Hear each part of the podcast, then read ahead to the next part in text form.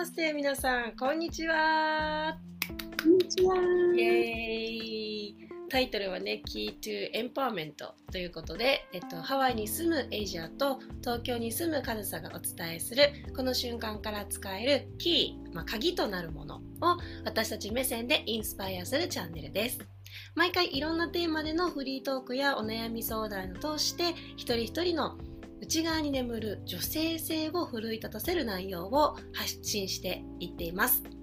はい。で、記念すべきね、今回は第1回目ということで、イエーイついにです。まあ、私たちの自己紹介と、まあ、今後の活動についてをあの今日はお話しできたらなと思っています。はい。元気？元気？っていうかもう長年のね、うん夢っていうかずっと温めてきたことが、うん、そうね、そうなの。なんかエイジャとカズサは、まあ、東京にあるね同じ会社で前に働いていて、まあ、その頃からカズサはハワイに行き来をしていたんだけどもその後エイジャがハワイに移住するっていうのをきっかけに、まあ、現地で一緒に過ごすことがね多くなってから、まあなんかこう発信したいねっていうのを話してたのが、まあ、きっかけでこうやってポッドキャストそして YouTube でねあの発信していくっていうことをついに始めたというね経緯なんですけども。どうでしょう？どんな気分？いやハワイに引っ越してきて3年弱なんだけど、うん、もう引っ越した時からもうあの成長っていうかもう新発見は全然止まらなくて、今も自分アップデートの最中っていうかもう日々自分アップデートが続いてるんだけどそんな中であのやっぱりシェアができることがたくさんあるからなんかみんなとこういう場を設けて一緒にね、カズサと共有できるスペースを今後ね、構築していけたらなって思います。うん、今後一緒にカズサとあの発信していくエイジアって言います。イエーイ エイジアそのままちょっと自己紹介を続けてもらってもいいですか？はい、えー、っと先ほどもね、カさんが何度も何度も言ってくれてる私は私の名前はエイジア です。えっと私ね幼少期は海外を転々としててで、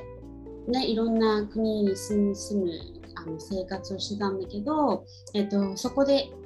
得た経験を通してさまざまなあの価値観を価値観いうか、まあ、引き出しをどんどん増やしていったっていう感じかな。で今あのハワイに引っ越してでえっとまた今までの自分自分とはまた変わった価値観を構築しながら新しい発見をしている毎日を過ごしてます。うん、イエーイいいねいいね。うん、そのなんだろうないろんな国をさエイジアで住んで経験して、うん、日本があってで今はハワイがあってだと思うんだけど、うん、えちょっと難しい質問かな。どの国が一番、こう思い出深いっていうか なんか多分いろんなね経験をするから多分答えられないっていうか難しいと思うんだけど、そうね。えっといろんなステージがあったんだけど、うん、国を変えるごとにねまたステージが変わって、レベルが変わるじゃないけどでも一番良くも悪くも影響がでかかったのは今の自分の根底を築き上げてる場所はやっぱあの南米のトリニダード・トバゴっていうところに、あの4年間ぐらい幼少期に住んでたんだけどあそこは強烈だったね。すごい思い出残ってる、うんうん、あそこは。こうやってリリスナーさんだったりとか今こうやってチャンネル登録して見てくださってる方の中にねそのトリニダード・トバコ、もしかしたら、うん。まあ住んでる人見ててくれたらいいんだけど、うん。私も行ったことがないし南米って聞くとうんなんだろう ざっくりすぎるとこやそう南米みたいな感じだから。そうだよね。あのベネズエラの、うんうん多分ベネズエラあの地図で見見たらすごい発見しやすいおくらい大きい国なんだけどそこのね右斜め上にちっちゃいちっちゃい島国があるカリブ海なんだけどそそこ最近はサッカーとか、えっと、野球とかでもなんか知られ始めてきててで石油とかが結構メインのあの産業になってる国とかでそうでも今も多分発展途上国なんだけど貧富の差が激しかったりとかでもなんかすごいカーニバルとかうんうん。ユニバースとかで結構ねファイナリストとかが結構出てたりそういうので有名だったりする。そう、うん。独特なカルチャーを持った国だよね。うん。英語を喋るんだけどなんかジャマイカみたいに Broken English って言って鉛がすごくて、うんうん本当に英語があの母国語の人でもえ？え？って3回ぐらい聞き直さないと本当に何を言ってるかわからないぐらいなまっててそう面白いよ。ーうんあんま観光とかで行くっていう印象はない国かな。うんなんかカリブ海とかなんていうのそのカリブ海っていうので観光に行くっていう人はもしかしたらいるかもしれないけどそうね、なんか旅慣れてる人だったら頑張っていけるかも。ちょっとね、まだ一人で行くとか、ハワイってほら、結構一人旅って女子でもしやすいんじゃない、そうだね。っていうか、場所だけど、ちょっと、あそこは一人だと絶対に行かない方がいいかも。ゲットで確かにすね何。回ものなんかトランジットしてとかなんかそういうの24時間。日本からだと24時間、丸々24時間かかる。遠い遠い。ありがとうございます。まあ、そういうなんかね今後そのトリニダード・トバコの話だったりとかっていうのはまあまた次他のねエピソードで、ね、いろいろちょくちょくう出てくると思うけど。ん、ね。うん。なかなかそういうのをこう聞く機会もないだろうし、うん。そもそも行ったことない国だったりとか、ね、そういうのってすごくみんなにも刺激があると思うから、まあ、今後ね、楽しみにしたいと思います。はい。で、えっと、私、カズさんに関しては、うんと、まあ、東京生まれ東京育ちで、シティガールなんだけども、あのハワイをねよく行き来しながらそうねあのもともとはヨガインストラクターフィットネスインストラクターとして活用をしていたんだけども今はどっちかっていうとそれを育てる人っていうのかなあのヨガを教えるっていうよりはもう少し人間学であったりとか哲学っていうものをあの通してみんなに発信をしているっていうことをはしています。はいそれぐらいかな。もうなんせなんか見た目がねよくねハワイの人って言われる。こっち来るともう現地現現地現地民扱いだよね。そう現地民扱いだし今もすごい黒いのよ私今。あ私より黒いと思う。現地の人より黒くなってたりとかね。うんだけどハワイハワイハワイっ子よりハワイ。そうハワイっ子よりよく言われます。うんそうねあとはまあそれで言うとフラダンスも習ってるし。ね、リボンレイ作ったりとかお花編んだりとかって本当なんかハワイっ子みたいなことをしているんだけどもなんかね、それによってイメージ的私のイメージがこううん日本でも湘南に住んでるとかうん沖縄に住んでるとかうんやっぱそっち系って思われるんだけど残念ながら東京なんです。東京です。東京ガールです。いやいや、もうこのあえてのこのギャップがいいと思うんだけど。うん。ねそういう高層マンションに揉まれておりますけども、私は、私もつい最近は、そうですね。コンクリートジャングルで過ごしてたんだけどね。そうそうそう。今ね、本物のジャングルの方にねいるからね、でもね、ワイキキだからもうん。う、ちょっとコンクリートないとやっぱ、そうだね。うんうん、わかる。それはすごいわかる。そう。だからハワイに行っても多分これ聞いてる人の中でねハワイよく行ってる人とかはあー、うん。確かにって思うかもしれないけどワイキキって落ち着くんです。そうなんです。ね。特にあの都内出身の子たちはね、うん。うん、便利。便利便利そうな歩けるのは全部。そう歩けるしなんかこう24時間コンビニもあるし。ありがたやです。ね。えってな感じで私の活動こんな感じかな。なんか逆にじゃあ質問ある？えー、だから私は何が聞きたいんだろうな、もうね、聞きたいこといもう結構仲いいんだけど、ねえ毎回ほら電話とかで2時間、3時間とか話すけど話しきれないけど、ねえ、カズサがほら、あのうーん、育っていく中でうん印象的だった時期とか、今のカズサの根底を作ってる影響のあった時期とかってある？のあーあるある。えっとねそれは今の上総の元になってるのは6年7年前ぐらいうん。にそれこそ一人で私がハワイに来た時。うん。うん あのねもう20代全部私はそのヨガインストラクターとしてずっともう走り続けてた人だったから、なんだろうお休みを取るっていうことをね知らなかったんですよ、もうあの週8働いてましたみたいな。耳が痛い。耳が痛い。今考えたらもうありえないぐらいに働いてたしなのにお金がなかった不思議だよね。うん。でなんだろうね、あれ。そうそう何なんだろうねあれね。あんな一生懸命働いてどこ行っちゃったんだろうねあれね。そう。で なんかその時にきっかけでお休みを取ってハワイに行くっていうのが出てきたの。提案として出てきた時に最初断ったんだけどでもずっとその前から行きたいな行きたいないいないいなって。って言ったらその提案してきた人が「えそんなにいいなって言うんだったら自分の目で見てきなよ」って言われてごめんなさい みたいな。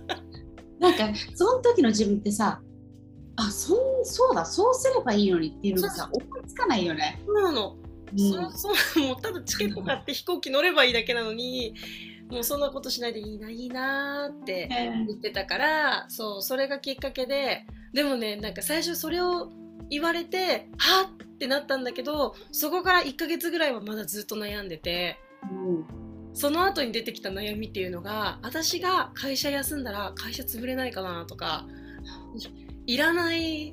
不安わかる？ちょっとわかるよ、わかるよ。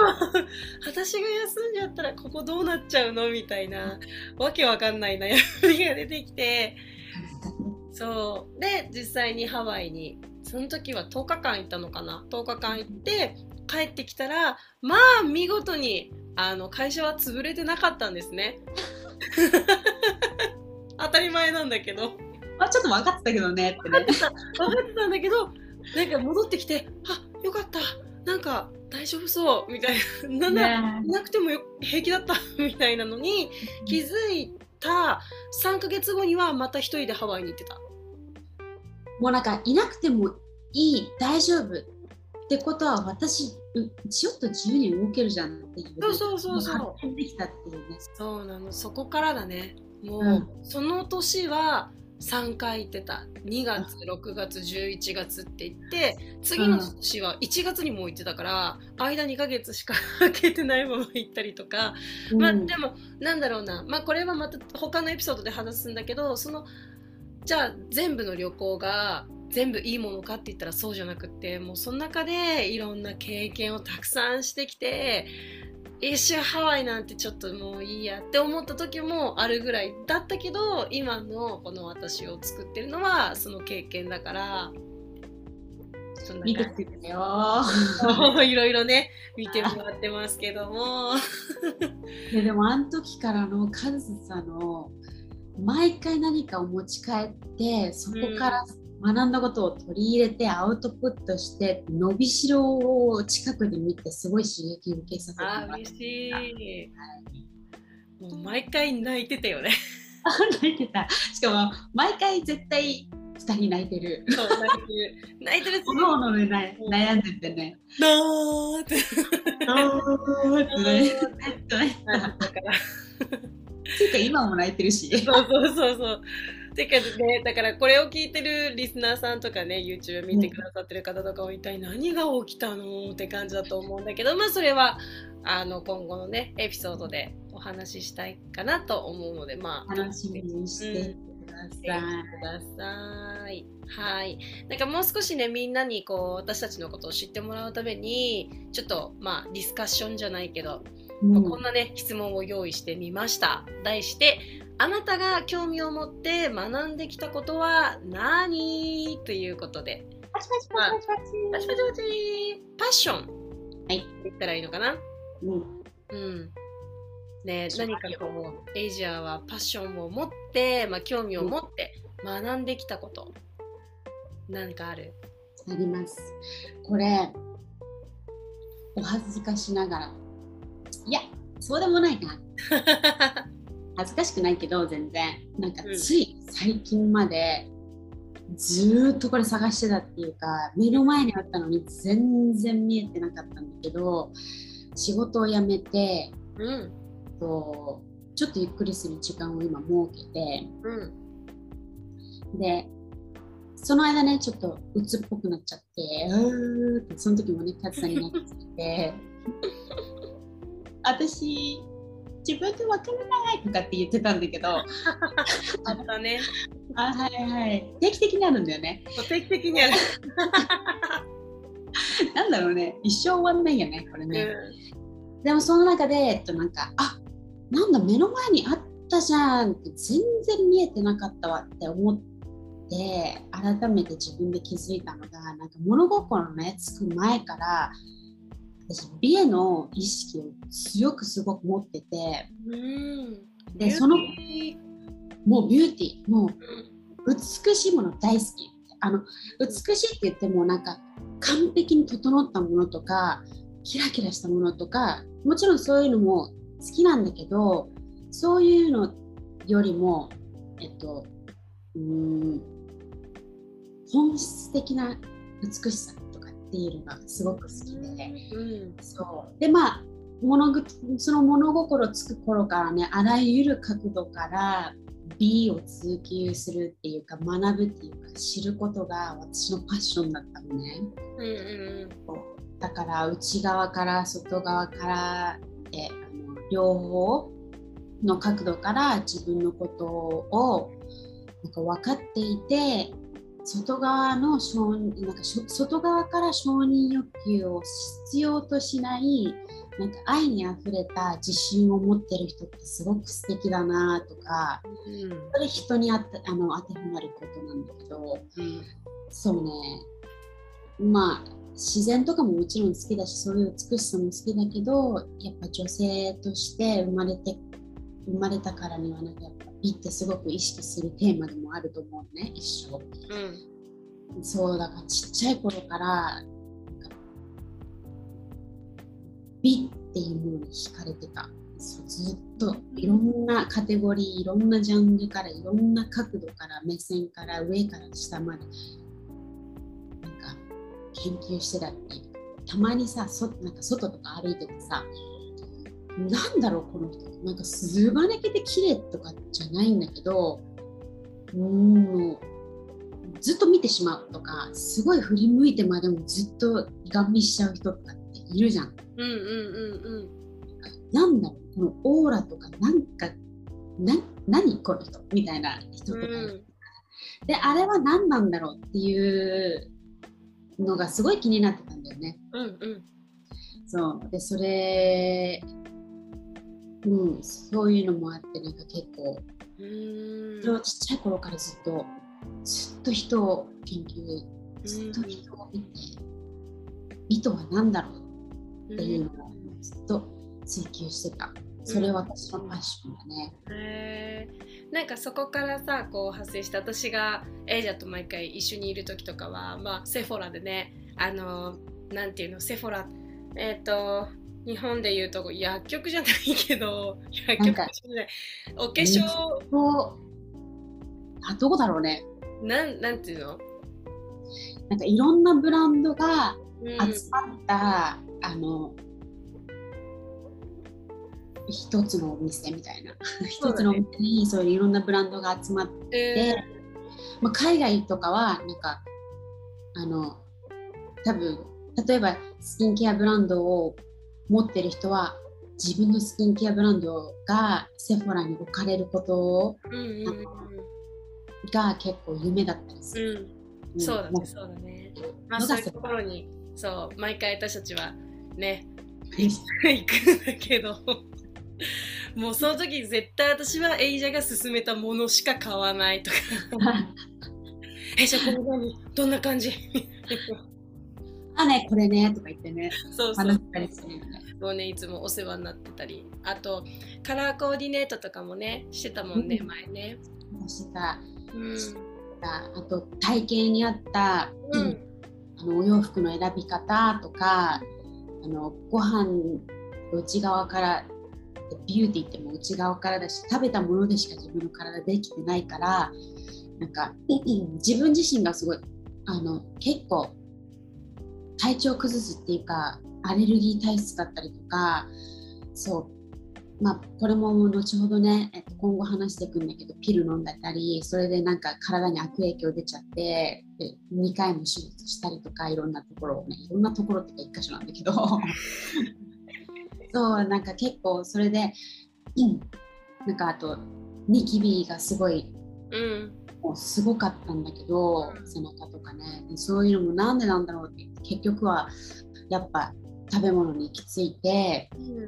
そうで漢方のこと調べたりハーブのこと調べたりとかあとご飯に関してとか栄養とかも結構専門家よりはないけどまあ人並み以上はあるかなってぐらいまで聞いて、うん。そうそう。うん分かるようになったから、うんすごい大事だなって思う。そうだね。なんかそれがエイジャのその美を追求するっていうところからこういろんなねところにつながっていったんだなっていうのを、う。ん。もう今見ても本当そう思うし本当にねエイジャの作るご飯は美味しいの。しかも 最近また腕上げてるし。そうね。日々あのオタクみたいにねなんか研究し研てるね。そうね。ファッションからご飯からうんハーブから人人格からうん。全部好き。ね。です、うん。そうだねそうだね。なんかさパッションとかそうやってなんていうのかな。こう一つのことに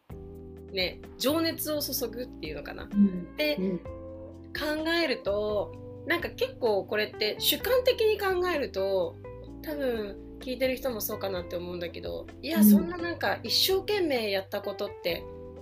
ないですよとか、うなんか10割ではない100%ではない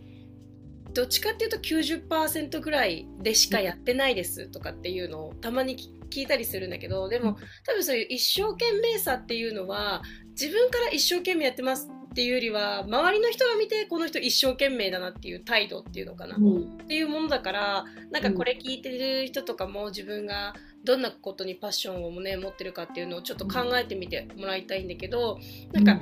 別に続く続かないとかそういうことじゃなくって何が好きか？そうそう。そうそうそう。そこがすごくこうなんかキーになってるところ。っていうのかな、そこを思い出すとさ意外と今やってることにつながってたりとかもするよね。うん。うん。意外にすぐ近くにあることに本当に気づけなくて、うんでなんかよくパッションってこうあるべきっていうなんていうの社会的ななんかうん。パッションうん。はこうだっていう伝え方がちょっとあんまり良くないのかわかんないけどなんかファッションはもう情熱的でずっとやってても時間が経ってることに気づかないぐらい没頭できるものっていう風に聞くからさそう思う思いがちなんだけど意外にそうでもなくてで私もほら1個に関してずっとなんかガーって追求してたわけじゃなくて美美をコンセプトとしてるけどいろんなジャンルで、うん。ろいろあちこち手つけてでそれがその知識が自分の中で一つになってメイクセンスするあそれが美だったっていう、うんなんかなんか、うん、一個をガーって追求しないとパッションじゃないとかっていうのはちょっと危険な考えかもしれないね。私がほらそれに陥ってもううつ状態になっちゃったぐらいだから。そうだね。うん、うんなんかいいよね土台があるってすごく大事なことだと思う。うん、うん。なんか意外に落ち着いてなんか足元にあるものを一回ちょっと見てみるのもありかも。大事だね。ね。うんうんうんうん。確かにそうかもしれない。ねカズサは？うん。そうねカズサは何だろうパッションを持ってやってること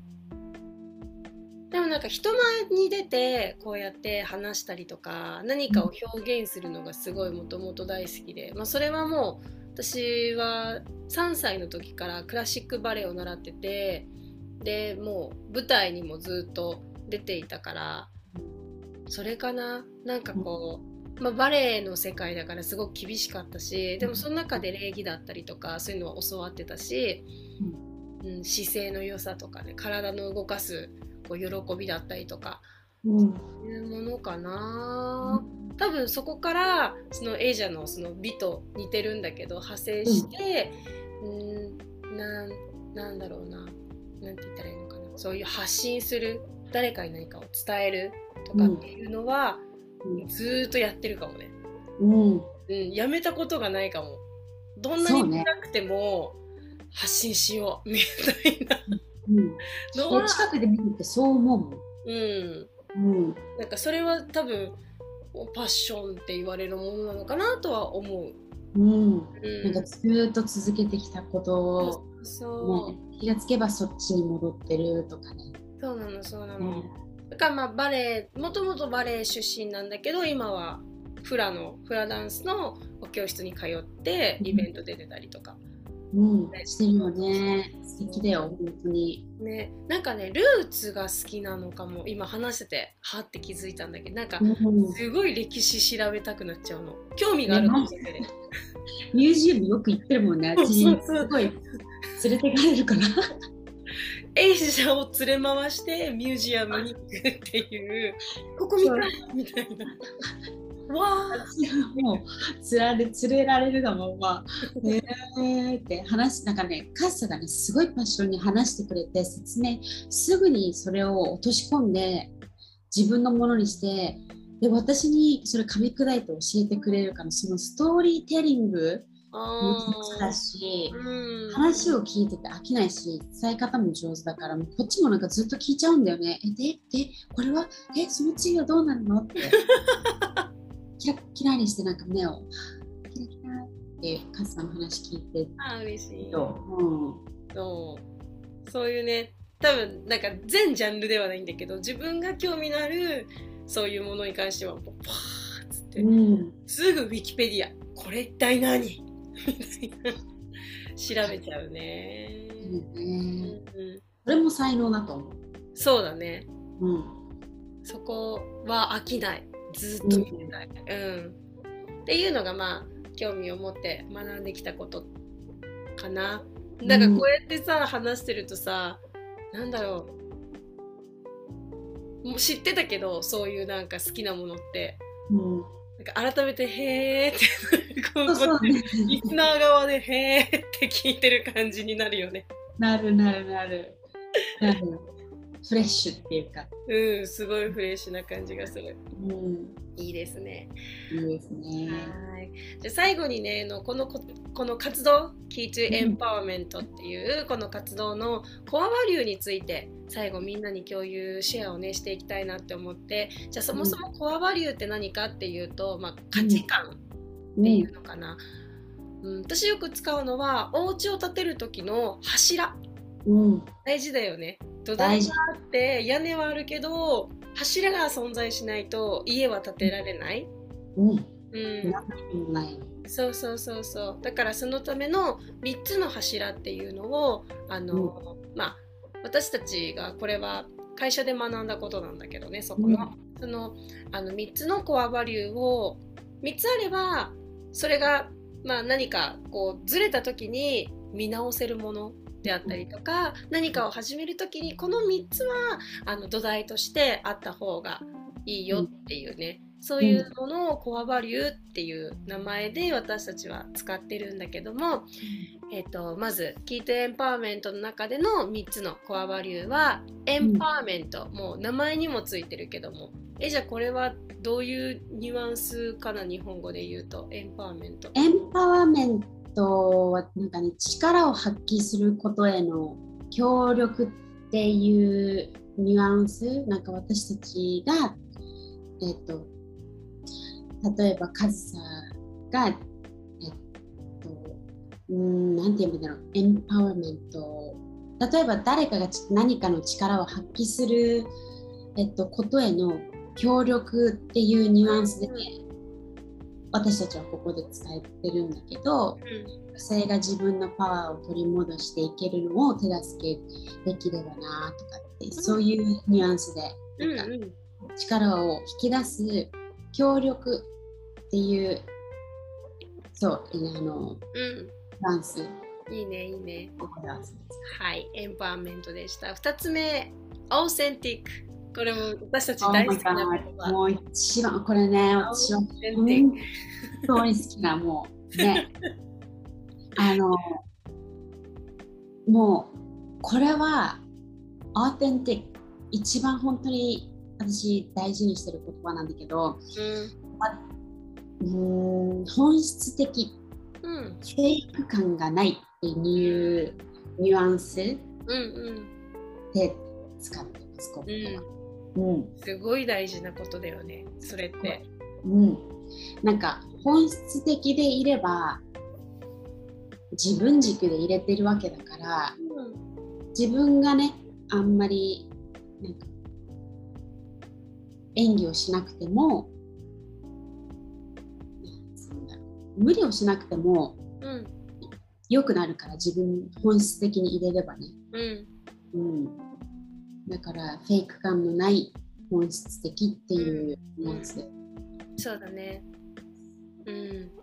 すごく大事。こうやって発信するにあたってもなんか例えばだけどシュガーコーティングしてるものを出すっていうよりは、もう本当に私たちの生の声というか考え方っていうのをこれからも発信し続けていきたいかなと思って、もうこれはすごいずっと私たちは大事にね、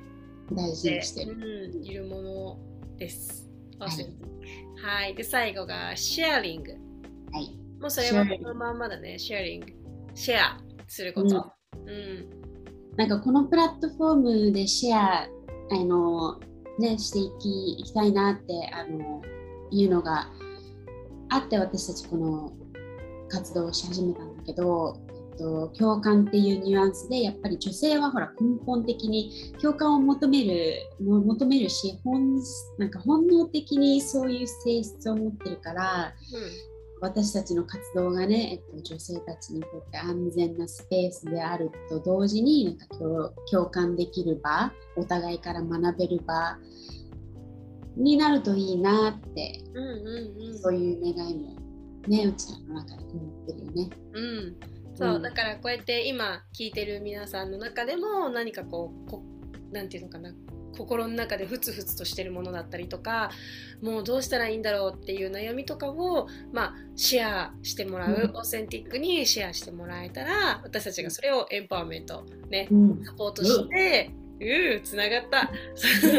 そうしていけたらいいなっていう活動にこれからね、どんどん進めていこうと思っているので、ね、楽しみにしてます。ね。ここはもうノンジャッジメントで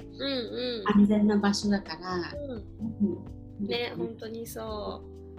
なんかこれからどんどんそうやって広がっていったらいいなって私たちもすごく楽しみにしてるしなんか今後の活動と、まあ、予定としてはあのー、2人でこう何て言うのかなイベントをね今後やっていけたらいいかなっていうのもちょっと考えていて、まあ、それは決まり次第、ね、お伝えしようかなと思っているので。今後注目すべき点でございます。ね、本当だね。すごいやっぱりなんかこう私たちもこれをやろうって思ったきっかけがその女性のこと、うん、ね、やっぱりまあ今ちょっとずつそういう女性のことに対してのあの発信しているものっていうのはすごく増えてきたと思うんだけども、うん、だからこそ私たち目線で伝えられることもたくさんあるだろうし、うん、なんかどれが正解とかどれが間違いとかもやっぱりないから、ね、それをどんどんどんどんなんかこうみんなで発信してってそれが大きい縁になれば、ね、もっともっとパワフルになるかなって思うしやっぱり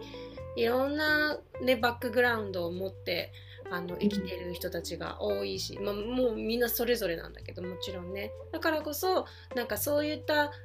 えとか価値観っていうのも私たちも知りたいんだよね。うん、うん、だから尽きないから答えは永遠に追ってるっていうか、うん、なんかほら何が正解ほら人それぞれいろんなバックグラウンドがあって育ち方が違ければもう価値観も全員なんか同じ人なんてもういないだろうし、うん、でもそこで私たちが話していくことを聞いてなんかあこれでいいんだって思えたりとかこれすごく自分の中でしっくりくるとか正解はもう自分がしっくりくるか来ないか、うん。の判そこが判断基準だと思う。しっくりくるか来ないかがその人にとっての正解だと思うからなんかね私たちのこのプラットフォームでなんかしっくりくるものがねお土産として持って帰れるものがあるんだったらね、うん、もう私たちはそれだけでハッピーだから、ね、楽しみにね、今後の活動をしていただければ。ね、はい。ということで、はい、えーと以上で第1回目聞いてエンパワーメントおしまいにしたいと思います。皆さん聞いてくださって見てくださってどうもありがとうございます。えっと、このプログラムは、えっと、基本的にはこの YouTube、あとは Podcast ですね、で聞けるようになっています。で、質問とかに関しては Instagram の方で募集することがありますので、もしよかったらそちらをチェックしてください。Instagram のアカウントはここに入っておきます。はい。で、えっと、ポッドキャストから聞いてくださってる皆さんは、あの、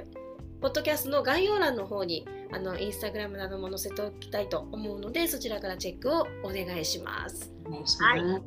そんな感じで、えいじゃちゃん、なんか最後一言。女性よ。自分軸で強く生きよう。ね、そういったなんか自分軸他人軸ってやつにもねなんかフォーカスして話していきたいなって思うので、うん、あのこれからもぜひ楽しみにしていてください、うん、ということでじゃあ皆さんまた次回楽しみにしていてください。はい。はい。じゃあね